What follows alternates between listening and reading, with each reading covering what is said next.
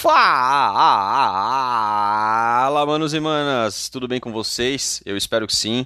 Começando aqui mais um Contragolpe Cotidiano.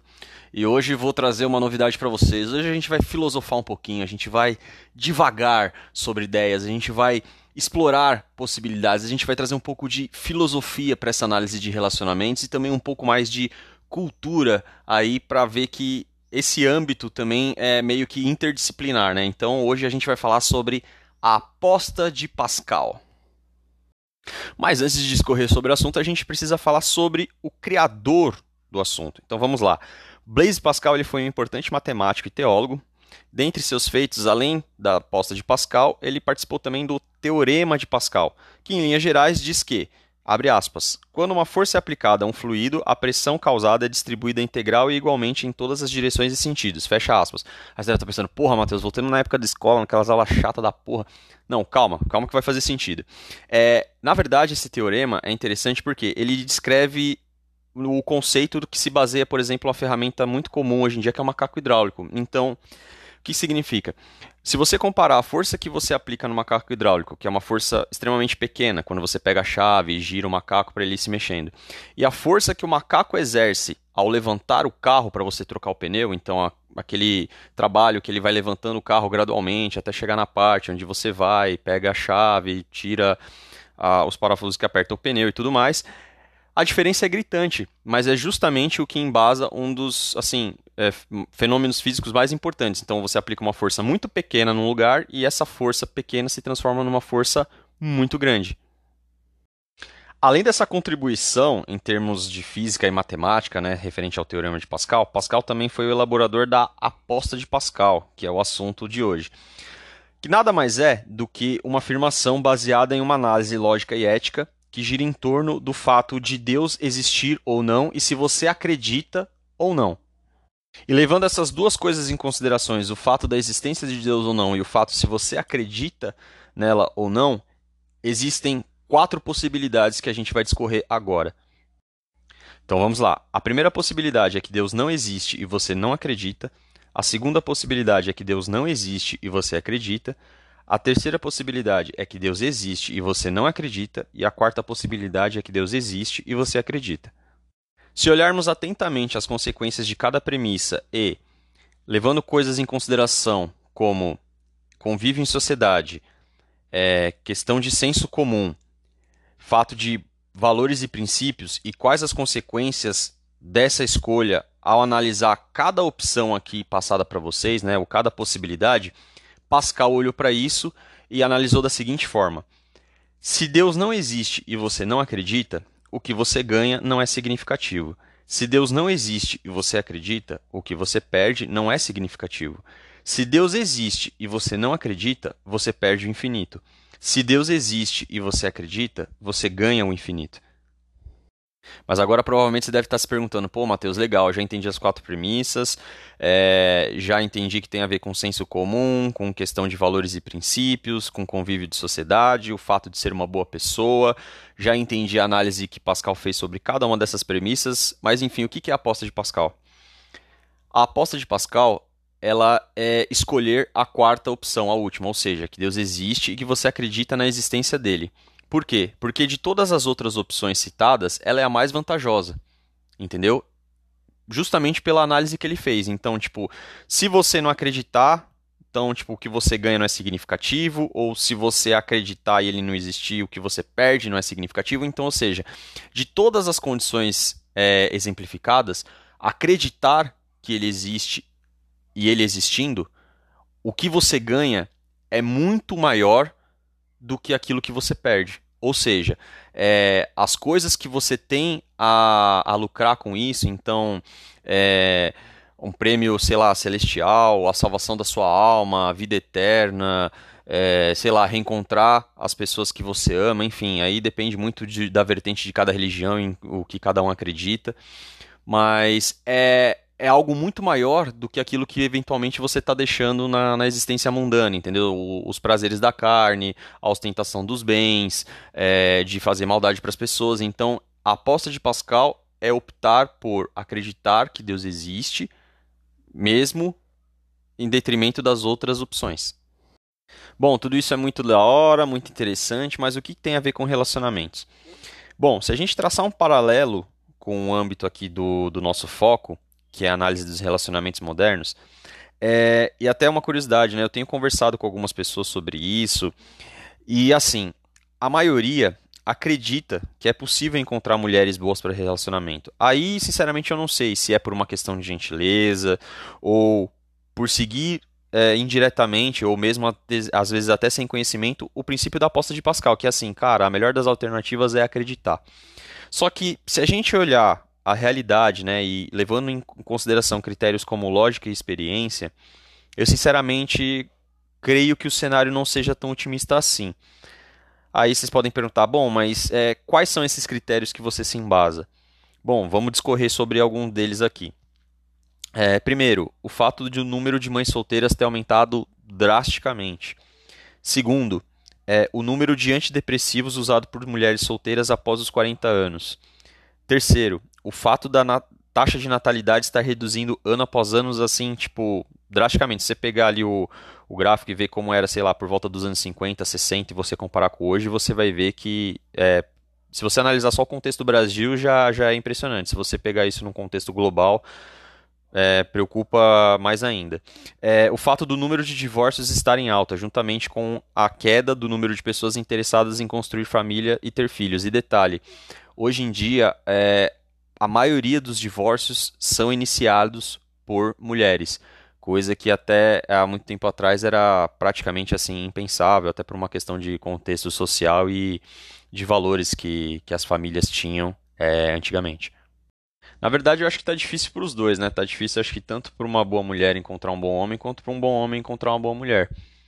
E se a gente levar em consideração esse cenário, mais é, os fatores que eu trouxe para vocês e outros fatores que ainda acabaram sendo deixados de fora, como por exemplo a questão das leis. É, dois exemplos aqui: a questão das falsas acusações, né? De de Eusébio, de Slufo, enfim, vocês entenderam muito bem o que eu quis dizer com esses dois além também de casos como, por exemplo, atribuição de paternidade socioafetiva, né, que é quando não necessariamente você é o pai da criança, mas pelo fato de você tá num relacionamento com uma mãe solteira, se ela tiver má índole, ela pode te colocar na justiça e você mesmo sendo pai, você é obrigado a, a pagar pensão. Então acho que tudo isso contribui para que os homens estejam optando por não se relacionar. Juntamente com o fato que já foi dito em episódios anteriores, sobre a falta de responsabilidade da mulher moderna dentro do relacionamento. Então, quando é, cada um opta por não exercer o seu papel, realmente vai ficar difícil. E se a gente olhar tipo, num panorama assim mais social, até em questão de mão de obra de trabalho, está é, tá acontecendo muito o que, se eu não me engano, no leste europeu e também em alguns países ali da Ásia, o governo já está até intervindo no sentido de promover com que homens e mulheres tenham encontros, né? Ou que, por exemplo, solteiros vão para determinado país casar com, com as conterrâneas de lá, justamente por causa que, devido a essa baixa procura, né, de ter relacionamentos estáveis, formar família e ter filhos, isso vai gerar um impacto porque a força motriz que geralmente movimenta, né, que tem é, a mão de obra mais, mais firme, né, para poder dar andamento nas demandas do do país, geralmente é a força jovem, né? Então, se as pessoas não estão é, partindo do princípio de querer ter filhos, obviamente que com o tempo essas pessoas vão envelhecer e elas não vão mais poder exercer é, mão de obra trabalhista com o mesmo empenho, né? até por questões físicas e eventualmente de saúde e mentais. E se não existe novas pessoas vindo para preencher essas vagas, a tendência é que tanto no cenário político, social e econômico isso tenda ao colapso. E eu acho que os governos já começaram a entender que esse é um dos malefícios que está sendo reflexo aí da, do fato das pessoas não estarem buscando mais relacionamentos sérios. Moral da história é que eu acho que as pessoas precisam começar a fazer uma escolha. Né? As pessoas que estão interessadas em ter um relacionamento sério, em determinado momento da vida precisam começar a se perguntar o que, que elas estão fazendo é, agora que possa contribuir com isso no futuro, né? tanto homens quanto mulheres. Então, os homens precisam é, efetivamente trabalhar, estudar, se esforçar né, crescer não só no ponto físico, mas também no ponto de intelectual, ter inteligência emocional, né, para serem bons parceiros e ter o que, o que agregar. Né, também tem que é, olhar para algo além do, do dinheiro. É importante que você também seja uma pessoa de bom caráter. Apesar de que a gente sabe que hoje em dia isso está é, em desuso, isso não está sendo valorizado pelas mulheres e isso é um é grande problema que a gente vai abordar é, mais para frente. Mas além da responsabilidade masculina, também existe a feminina. Então as mulheres precisam fazer uma escolha. Não dá para você ser uma mulher moderna e querer um cara tradicional. Tá? Não dá para ficar o tempo todo nessa vida de curtição, balada e achar que depois, quando você vai chegar nos 30, onde você está competindo com as meninas mais novas, você vai ter, é, vamos dizer assim, entre aspas, direito ou poder de escolha de chegar para os caras e poder falar que eles precisam te escolher, sendo que você já aproveitou, né, toda entre aspas, né, a sua vida aí e deixou para escolher os caras bons, os caras que eram dignos para depois. Isso se eventualmente eles sobraram, né? Se alguma boa mulher já não foi é, esperta ou teve uma boa visão ali para poder tirar esse cara do mercado e é, ter um compromisso sério com ele. Então, é, se você é uma mulher tradicional, faz todo sentido você cobrar um cara tradicional. Agora, se você é uma mulher moderna, você tem que estar preparada para o homem moderno. Então, o homem também moderno também tem que começar a ser esperto em certas situações. Então, começar a entender sobre leis para não cair em arcabouço jurídico, começar a se informar dos tipos de contrato. Então, tomar cuidado com questão de, de união estável, tomar cuidado com é, falsa atribuição de paternidade, então fazer exame de DNA. Quando você tiver intenção de se casar com essa pessoa, solicitar o casamento com separação total de bens, porque se a pessoa realmente gostar de você, ela não vai estar interessada em denegrir a sua imagem, muito menos é, acabar com você, nem com o seu patrimônio. Então, é, percebe que tudo isso é uma questão de, de confiança. E uma questão de confiança é algo que hoje em dia está muito em xeque, porque hoje é, é muito fácil você virar para outra pessoa e falar você tem que confiar. Não, não existe isso. Confiança é uma coisa que a gente conquista e a outra pessoa precisa dar provas que ela é merecedora dessa confiança. Então, eu acho que a pauta de Pascal ela faz sentido no sentido dos relacionamentos assim, ainda vale a pena acreditar, por mais difícil que seja, que o cenário esteja se mostrando de encontrar uma boa pessoa para se relacionar, uma boa mulher que realmente você possa escolher como sua esposa e parceira de vida. Mas ao mesmo tempo a realidade se mostra um tanto quanto hostil nesse aspecto. Então fica a dúvida. Olhar exclusivamente para a realidade ou optar por acreditar que dias melhores virão? Aí depende de cada um de vocês.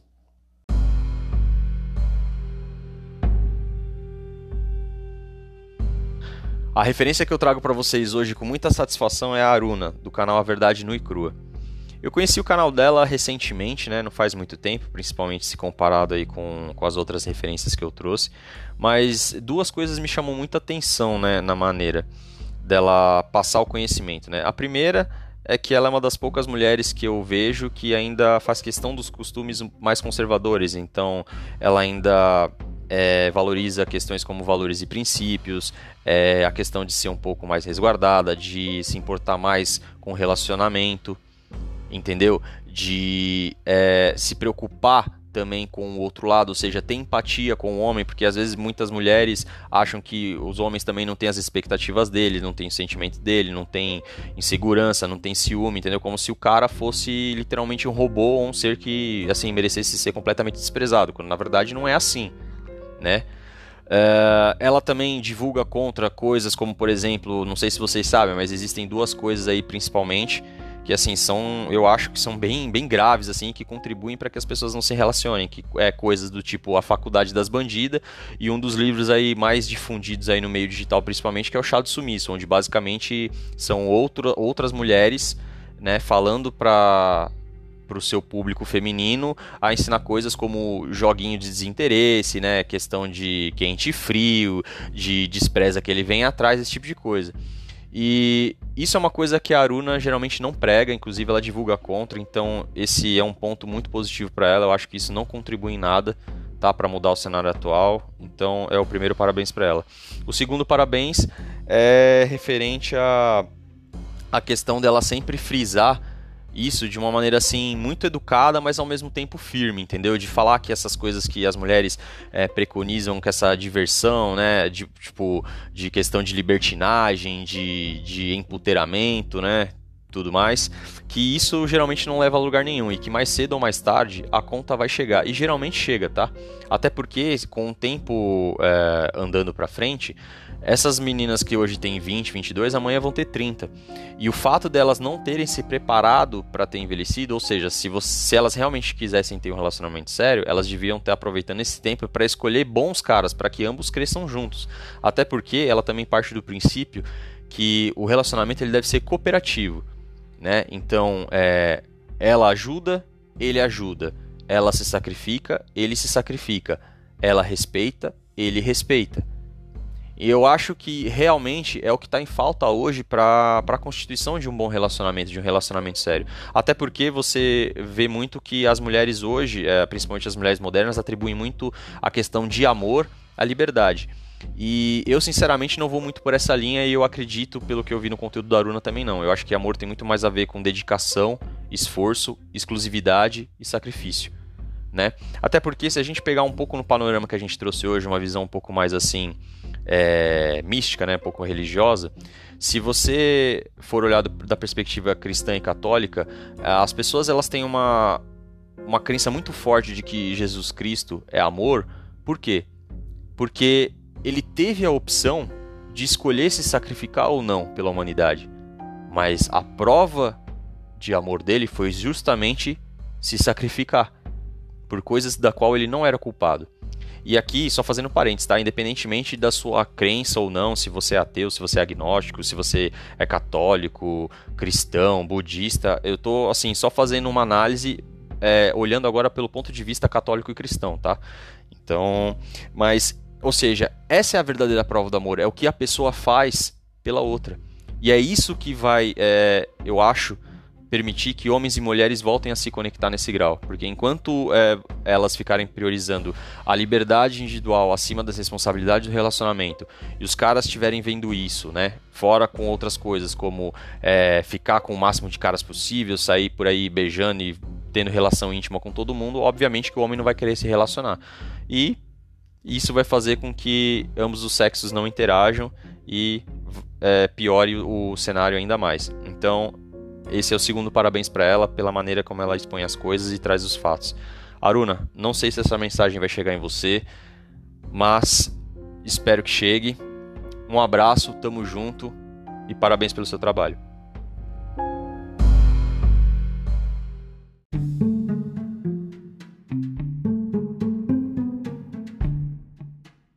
E finalmente chegamos àquele momento. Que momento! Aquele momento de filosofia de boteco, aquele momento de sabedoria ancestral, aquele momento de conhecimento popular, a nossa famosa jantada. E a jantada de hoje é, abre aspas, a mulher é um artigo de luxo, fecha aspas.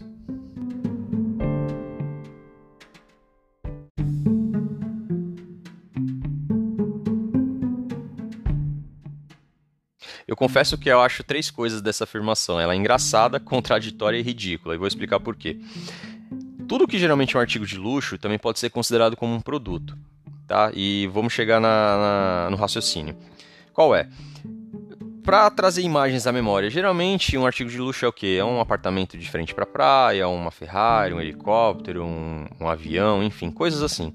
Qual é o único critério que você precisa para ter acesso a essas coisas? É o dinheiro, certo? Certo?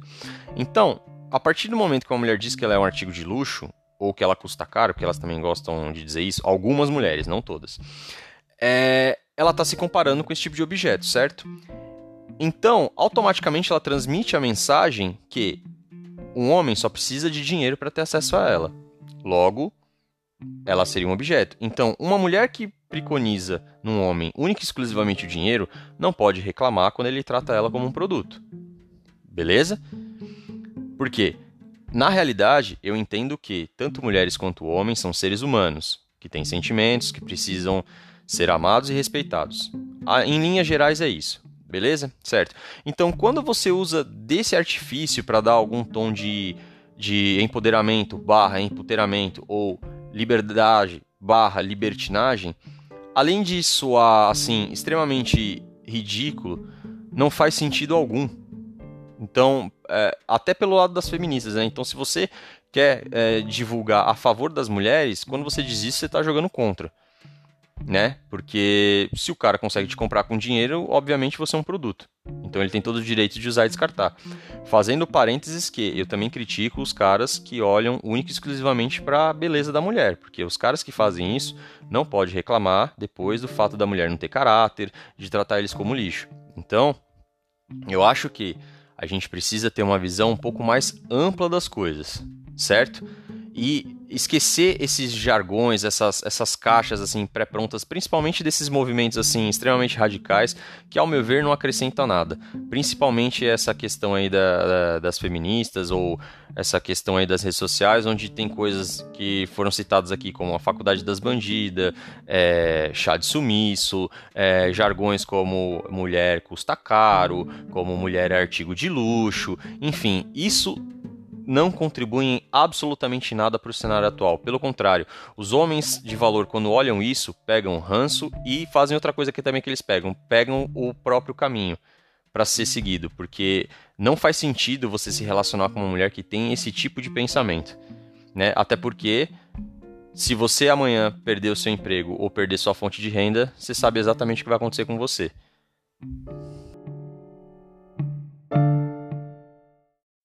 Bom, antes de encerrarmos por hoje, vale lembrar sobre o Instagram do canal, arroba Cotidiano, e também sobre o e-mail, contragolpecotidiano.gmail.com, onde vocês podem entrar em contato comigo para mandar algum relato pessoal, para mandar alguma situação que vocês presenciaram ou observaram.